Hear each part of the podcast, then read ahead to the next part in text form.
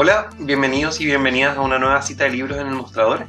Hoy revisaremos este libro de editorial crítica, La era de los líderes autoritarios, del escritor inglés Gideon Rachman. Rachman ha sido el columnista jefe de asuntos exteriores del Financial Times por muchos años. También ha sido ganador del Orwell Press Prize, que es un premio de periodismo de investigación, y también ha sido nombrado como comentarista del año de los European Press Prize.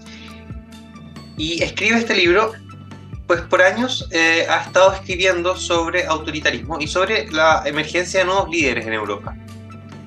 Es muy interesante porque en, en, la introducción al libro, además, acusa a sus colegas, comentaristas occidentales, por cierto, de confundir inicialmente a estos líderes fuertes con reformadores liberales.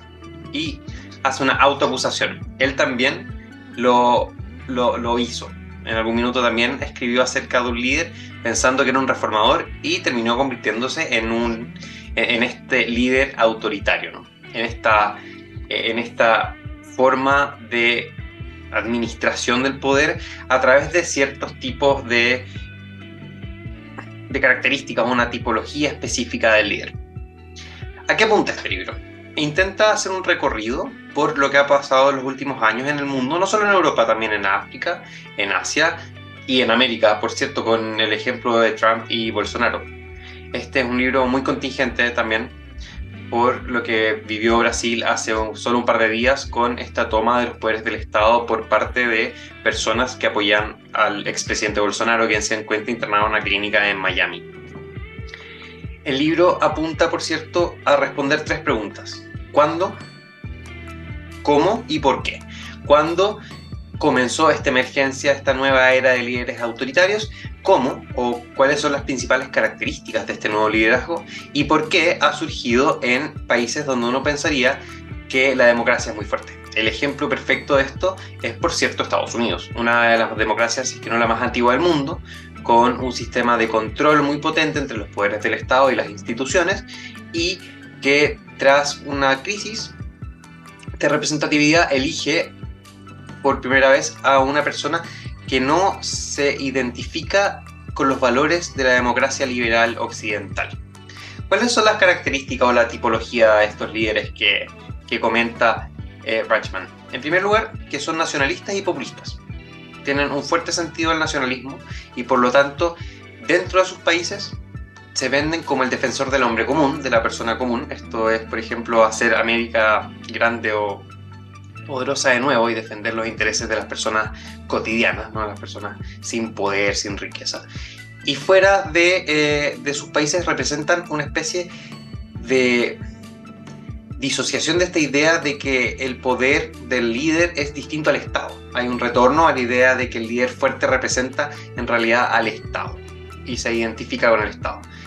Tienen, por cierto, estos líderes un desprecio profundo al liberalismo, a la democracia liberal. Y uno lo puede ver en los eh, liderazgos como Bolsonaro, como Erdogan, como Boris Johnson. Tienen desprecio al debate democrático, desprecian, por cierto, los medios de comunicación. Un medio de comunicación libre es un pilar fundamental de cualquier democracia sana.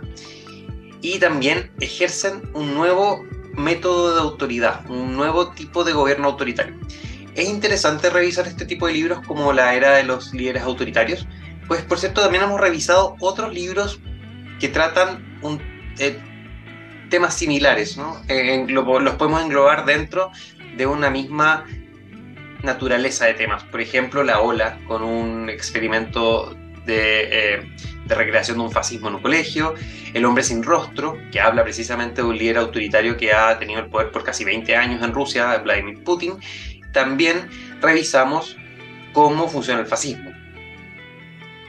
Hay entonces, en mi opinión, un retorno a un temor o los, escritores, los periodistas, los comentaristas políticos, los filósofos también, están comenzando a hablar de un nuevo espacio en que la democracia es cuestionada. Hace tan solo un par de días en una encuesta se hablaba de que un porcentaje importante de personas consideraba que la democracia en realidad no era esencial en sus vidas o que era prescindible. Ese tipo de cuestiones aborda la era de los líderes autoritarios, hace un recorrido por el caso de Brasil, por el caso de Estados Unidos, como les decía, el caso de Turquía, el caso de Filipinas, habla de la, del liderazgo personalista en China, del liderazgo personalista de un corte distinto en la India.